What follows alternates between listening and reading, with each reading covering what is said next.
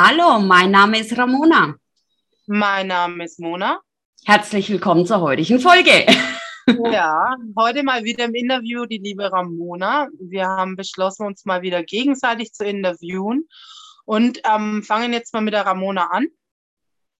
Heute geht es um eine multiple Persönlichkeitsstörung, eine von Ramonas Diagnosen. Mhm. Äh, ich glaube, du weißt auch noch den äh, neueren Namen, der ist mir noch nicht so ganz geläufig. Genau, die dissoziative Identi Identitätsstörung. Ja, deswegen habe ich es nicht gesagt.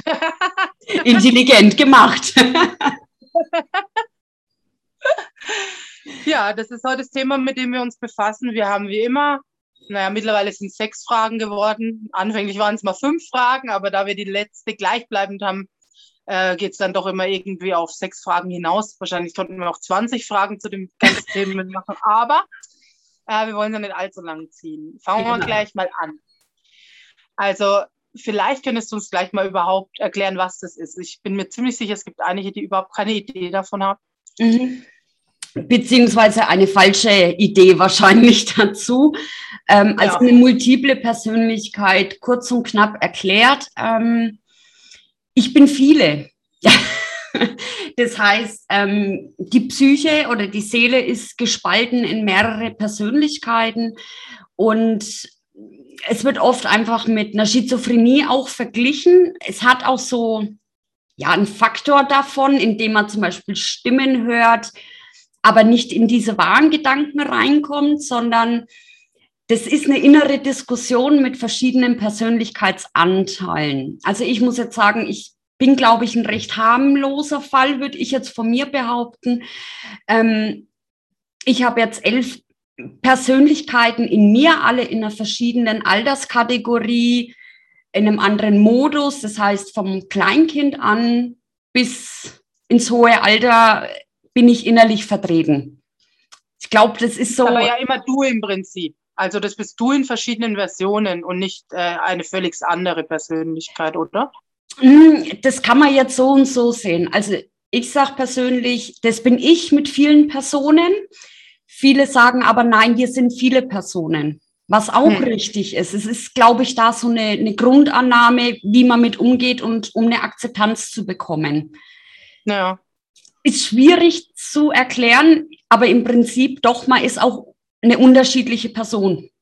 Ja. Na, weil ich sage, ich habe Kleinkinder in mir, ich sage jetzt mal zum Beispiel, eins ist drei Jahre alt. Ein dreijähriges Kind, also mein innerer Anteil mit den drei Jahren, das fordert auch zum Beispiel, ich will jetzt Lego spielen.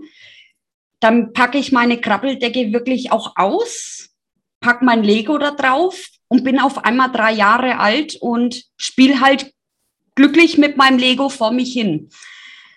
Von daher ähm, ist es schon eine andere Person, aber ja.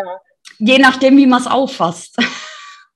Ja, ich hatte tatsächlich einmal einen Bericht gesehen, ähm, der kommt dem vielleicht ganz nah ähm, die war Künstlerin und hat einfach sehr unterschiedliche Kunstwerke gemacht in ihren Persönlichkeiten. Mhm. Also manchmal wusste sie das auch tatsächlich, ich weiß nicht, inwiefern das normal ist, aber manchmal wusste sie auch gar nicht, wenn sie ein Gemälde vervollständigt hat, dass die andere Persönlichkeit das beendet hat. Also ich weiß nicht, inwiefern das auch bei dir teilweise so ist, dass das so ein bisschen schwammig übergeht ineinander äh, mit genau. den Persönlichkeiten, ja. Also das ist auch so ein großer Faktor. Du hast unheimlich viele Amnesien wo ein anderer Persönlichkeitsanteil im Vordergrund kommt und dann weiß ich als die Person, wo jetzt mit dir spricht, nichts darüber. Das heißt, es sind manchmal auch Zeitfenster von Stundentagen, wo du komplette Amnesien hast. Also das ist schon, ja, du, du weißt nichts davon, was deine andere Person macht. Du kannst natürlich Strategien entwickeln und gucken, wie kann ich die Person integrieren, dass beide Persönlichkeiten von der, der Thematik wissen. Aber es ist halt, es ist nicht einfach und du brauchst einfach auch die richtigen Fachleute in dem Bezug. Ja. Das ist eigentlich schon, äh, teilweise hast du jetzt schon eine Frage beantwortet, die ich ein bisschen später stellen wollte. Und da hätte ich aber eigentlich noch eine dazu. Wie kann ich von außen damit umgehen? Wie kann ich, wenn ich jetzt weiß, ich meine jetzt beispielsweise, wir beide kennen uns ja auch persönlich, wir kennen es nicht nur über Zoom. ähm, wenn ich jetzt mal dabei wäre, tatsächlich war es ja noch nie so, dass ich da irgendwie in der Nähe war, wo sowas passiert ist, glaube ich zumindest. Also habe ich noch nicht mitbekommen. Mhm. Ähm, wie könnte ich reagieren? Also das Problem ist, ich kann immer nur von mir sprechen. Bei mir mhm. kriegen das viele gar nicht mit. Bei dir bin ich auch schon geswitcht und du kriegst es überhaupt nicht mit. Okay, also ja, mein Vorteil ist, dass ich meinen Alltag relativ normal gestalten kann. Ja. Was man aus Reportagen und so oft kennt, ist, dass es offensichtlich ist, dass da jetzt ein Kind auf einmal ist. Das schaut oft geschauspielert aus, wie ein Theaterstück. Aber es ist einfach Fakt und die Person kann jetzt gerade nicht anders handeln. Hm. Na, und von außen, was will man machen? Ähm, Im Prinzip anfragen, was ist, wenn du switcht, kann ich was für dich tun? Weil auch hier ist immer eine Individualität da. Und ähm, nur weil jetzt für mich zum Beispiel richtig wäre, ein Aromaöl zum Beispiel rauszuholen, kann das für jemand anders der größte Trigger sein, den du jetzt dahin klatscht. Also immer offen und ehrlich anfragen und sagen, ähm, pass auf, du hast es, kann ich dich irgendwie unterstützen? Brauchst du überhaupt was von mir? Oder soll ich dich einfach in Ruhe lassen? Hm. Ja, das ist, glaube ich, sowieso in den meisten, äh, bei den meisten psychischen Erkrankungen ja. oder nennt man. Ich finde es eigentlich immer schwierig, solche sozialen Störungen äh, oder sowas, äh, mhm. Erkrankungen in dem Sinn zu nennen. Also ja. ich meine, ich komme jetzt auch mit der nächsten Frage eigentlich gleich dazu und das sind eigentlich so zwei Fragen zusammen. Zum einen, wie alt warst du, als es bei dir diagnostiziert wurde und gab es dafür einen bestimmten, also das ist jetzt gar nicht nur persönlich auf dich bezogen, sondern mhm. gibt es dafür bestimmte Auslöser? Mhm. Also ich muss sagen, die Diagnose habe ich tatsächlich erst vor 2019 bekommen und wurde jahrelang vorher auf eine andere Diagnose gesetzt. Da hatte ich dann mein Borderline-Stempel halt drauf. Und dann hat es keinen mehr interessiert, was eigentlich wirklich Sache ist. Also ich bin dann mehr oder weniger in meine eigene Diagnostik reingegangen, nachdem ja. ich gemerkt habe, irgendwas stimmt nicht. Und das, was ich an Handling-Tipps bekomme, also ist ja bei der Borderline jetzt ganz oft die DBT-Basis, das war gut, aber ich bin nicht weitergekommen. Und immer mhm. wieder in diese Amnesieschiene. Und dann bin ich irgendwann mit meinem Verdacht zu meinem Arzt und habe gesagt, sagen Sie mal, ähm, wie schaut's denn damit aus? Das passt für mich, das ist stimmig und auch die Entwicklung. Und da kam dann tatsächlich sehr, sehr spät die Diagnose. Also ich habe über zehn Jahre eine Fehldiagnostik gehabt, wie es auch ganz oft der Fall ist, was ich jetzt erlebt habe. Ja, auch katastrophal, ne? Also ja. das kann katastrophale Auswirkungen einfach auf die Menschen haben. Ne? Richtig, ne? ja. Und ja. Ähm, genau, also um zum Auslöser zu kommen, also da docke ich wirklich nur an, ähm, weil das schon ein großer Trigger aus sein kann. Das Typische ist der Bereich rituelle und organisierte Gewalt. Mhm. Sagt, glaube ich, vielen was. Und ähm, ja, wie soll ich das jetzt sagen? Äh, das fängt im Kleinkindalter an. Man sagt, unter fünf Jahren muss da irgendwie sowas in dieser Maschinerie sein, damit ja. sich eine dissoziative Identität entwickeln kann. Na, also ja. das ist auch auf dem Alter abgelegt weil deine, deine Psyche, deine Seele, dein Hirn da einfach dann auch einen Strich macht. Also ja. genau. Also eine Traumatisierung eigentlich, um auf den Punkt das zu bringen, oder? Mhm. Also ähm, jetzt, wenn man von organisierter Gewalt oder ritueller mhm. Gewalt spricht oder so, das sind einfach sehr traumatische Erlebnisse, was genau. Kinder ja. machen. Ne? Also ich meine, klar kommen auch diese dissoziativen Identitäten raus bei anderen Traumata, ne? ist aber ja. eher selten. Also das ist schon eine jahrelange Missbrauchserfahrung in diesem Bereich, Folter etc. Ne? Aber ich glaube, näher einsteigen müssen wir für die Öffentlichkeit nicht. Da findet man auch wirklich sehr gute Sachen äh, tatsächlich im Internet, wo man dann sich näher schlau machen kann. Ja, Nee, ich finde, da muss man auch nicht ganz auf so eine persönliche Schiene gehen. Wir sind zwar sehr offen, aber man muss auch nicht alles hier preisgeben, weil es geht auch darum, um sich selbst ein bisschen zu schützen. Ähm, ich spreche da ja auch aus Erfahrung mit manchen Sachen und äh, was eigentlich für mich auch noch eine Frage aufwirft, ist, wenn du switcht, also mhm. wenn du in der Situation switcht, heißt das immer, dass du dich unwohl fühlst in dieser Situation oder ist das unkontrolliert? Das hat nicht unbedingt. Also natürlich gibt es Anteile in mir, ähm, die ihre Triggerpunkte haben. Na? Ja. Es kommt aber auch immer bei mir zumindest drauf an, wer ist gerade im Vordergrund, wer managt gerade unser inneres System.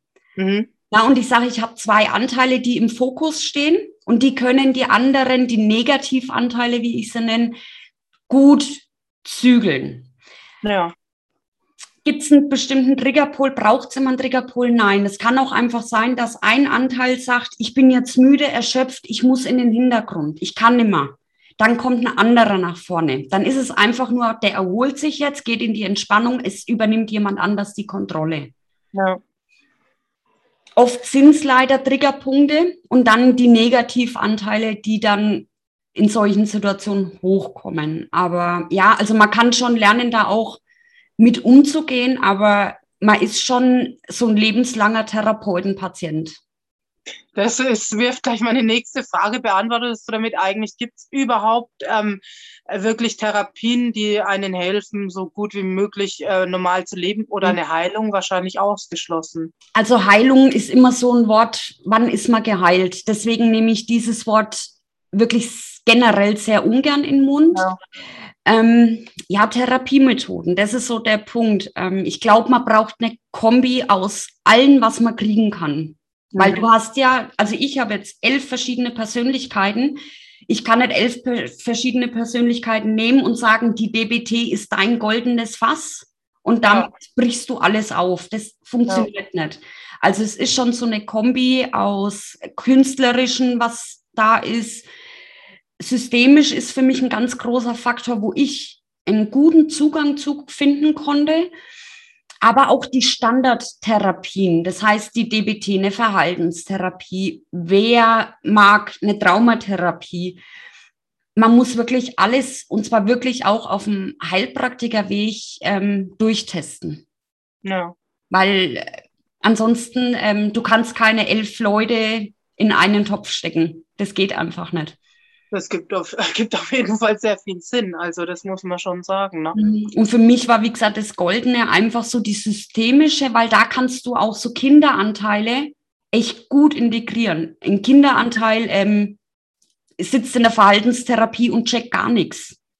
Ja. ja, ich denke sowieso, das ist ja fast der wichtigste, möchte ich mal behaupten, weil wir kennen alle die innere Kindarbeit, die ist ja auch in vielen anderen mhm. psychischen Erkrankungen oder Störungen ist die wichtig. Also mhm. ich habe mich auch lange mal damit beschäftigt, ähm, weil es ist ja gerade dieses Kind in uns, das immer beschützt werden muss, trotz mhm. allem, auch von ja. der Außenwelt. Weil wenn es noch da ist, ich meine, da könnte man jetzt total ausschweifend werden und sagen, irgendwo steckt ja in jedem von uns ein inneres Kind noch. Ähm, mhm. ich, ich glaube aber auch, unsere Gesellschaft ist sehr darauf getrimmt, dieses Kind zu unterdrücken und wegzudrücken. Und äh, ich finde, manchmal, das möchte ich jetzt einfach mal so in den Raum werfen, tun solche Störungen auch mal ein bisschen in den Vordergrund wieder, dass dieses innere Kind da ist. Mhm. Es ist halt, als hätten wir das irgendwann mal verloren auf dem Weg zum Erwachsenenwerden und es ist was unheimlich Wichtiges und sich darum zu kümmern, ist auch unheimlich wichtig. Ja.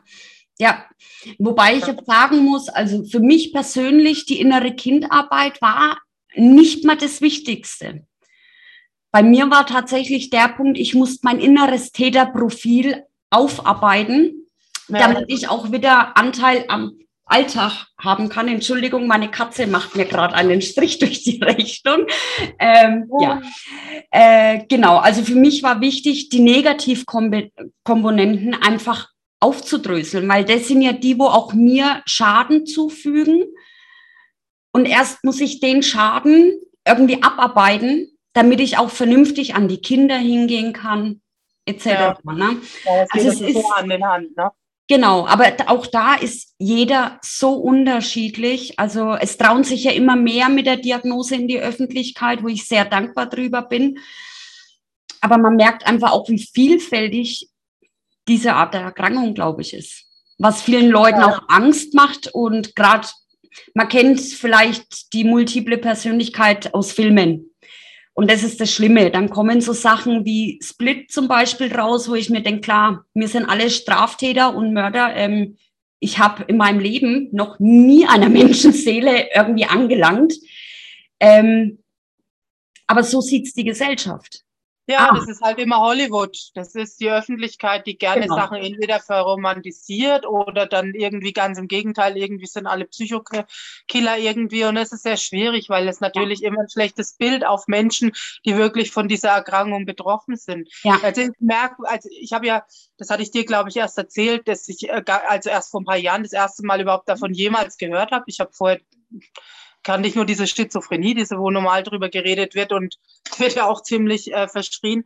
Mhm. Und als ich das das erste Mal durch meine Tochter tatsächlich mitbekommen habe, von Freunden von ihr, ähm, habe ich gemerkt, das größte Problem ist, dass man überhaupt nicht ernst genommen wird. Gerade als Teenager habe ich so das Gefühl, ich nehme keiner ernst. Die denken, du spinnst dir da was weg, wenn du wirklich in so einem dissoziativen Zustand bist ja. und eben nicht. Äh, also ich habe auch ähm, schon durch meine Tochter mitbekommen, dass es das auch massiv sein kann, dass man wirklich ähm, also von außen einfach diese Aussätze auch viel mehr mitbekommt, als wie mhm. wenn jetzt du gesagt hast, bei, es ist bei uns schon vorgekommen und ich habe es nicht gemerkt. Und das ist dann oft einfach so hingestellt wurde, als wäre das ein Geschauspiele ja. oder halt, und das finde ich ganz schlimm. Ja. Weil, also ich habe ganz, ich, ich, möchte mal sagen, ich selber habe mal eine Zeit lang, wo ich auf Therapie war, Menschen verurteilt, mhm. weil ich nicht dahinter gesehen habe, was bei den Menschen ist, hinter diesen Geschauspiele. Mhm. Aber niemand, selbst wenn es so wäre, dass jemand was schauspielert, steckt da was dahinter. Und das ja. äh, vergessen die Leute irgendwie. Also wie mhm. gesagt, das musste ich mir selbst auch erstmal ins Bewusstsein rufen. Und ich glaube, wir haben immer wieder mal solche Gedanken, was normal ist. Ne? Aber ich glaube, wichtig ist, dass es einem bewusst wird, oder dass man sich im Nachhinein bewusst wird, ähm, okay, der hat auch seine Probleme. Ich habe jetzt einfach den Grad verurteilt, aber ich nehme das Urteil jetzt auch ja. wieder raus. Und ich glaube, ja. das, das, ist das Wichtige. Wir urteilen alle jeden Tag auf eine Art und ja. Weise. Ja. Wichtig ist zu merken und sich dann auch zu reflektieren, glaube ich. Ja, definitiv. Ja. Kommen wir auch schon zur letzten Frage, wie immer. Was würdest du denn gerne unseren Zuhörern und Zuschauern mit auf den Weg geben? Das ist so die Frage. Ne? Mein, meinen ersten großen Glaubenssatz habe ich ja schon im ersten Interview ja. mitgeteilt. Ne? Ähm, und trotzdem bleibe ich bei dem Satz. Bei mir ist es einfach es Geben und Nehmen. Ähm, ich beziehe es jetzt auch mal auf, auf die Diagnose, wo ich sage, man bekommt so viel zurück. Und wenn man dann auch mal eine E-Mail zurückschreibt an Menschen, die einen vielleicht gerade berühren mit einem Dankeschön, ist es auch ein Geben in einer anderen Art und Weise. Es muss nicht ja. im realistischen sein, aber einfach mal ein Dankeschön oder so. Oder genau. mal ein Kompliment. Ein Kompliment. Allen gut. Genau, oder die eigenen Emotionen mitteilen, dass man davon vielleicht berührt war und ich mich deswegen bedanke. Also genau, immer dankbar sein für das, was ist und was war. Ist jetzt wieder ein neuer Glaubenssatz. Ha! Ist ja. doch super.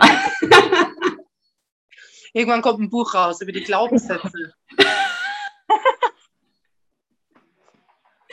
ah, schauen wir mal, was sich noch so entwickelt. Ne? So, ich glaube, wir verabschieden uns heute. Ich danke dir, Ramona, für deine Offenheit. Gerne. Ich bin einfach immer wieder begeistert darüber, auch ähm, wie gut es ankommt. Und ich hoffe, es ist wieder der eine oder andere dabei, der sich entweder dazu ermutigt fühlt, selbst auf uns zuzukommen. Also ihr könnt uns jederzeit anschreiben. Wie gesagt, es geht auch anonym. Wenn ihr total anonymes machen wollt, dann macht ein Fake-Profil, mein Gott. Und ansonsten sind wir auch verschwiegen. Und äh, meldet euch. Das ist egal, welches Thema euch beschäftigt. Es muss auch keine psychische Erkrankung sein. Es kann auch einfach was ganz anderes sein.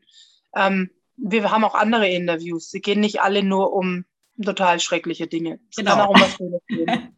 Und auch wenn ihr Fragen habt zum jeweiligen Thema, dürft ihr uns natürlich ausquetschen. Ja. Ähm, ja, und je nachdem, wenn unsere Interviewpartner wollen, können wir auch da schauen, dass man Kontakt herstellt. Natürlich immer, ob der das möchte oder nicht, aber scheut euch nicht und schreibt uns an. Ihr macht's ja schon ganz fleißig, das muss man ja wirklich lassen. Das stimmt. Und ja, meldet euch und wir freuen uns. Ja, tschüss. Tschüss.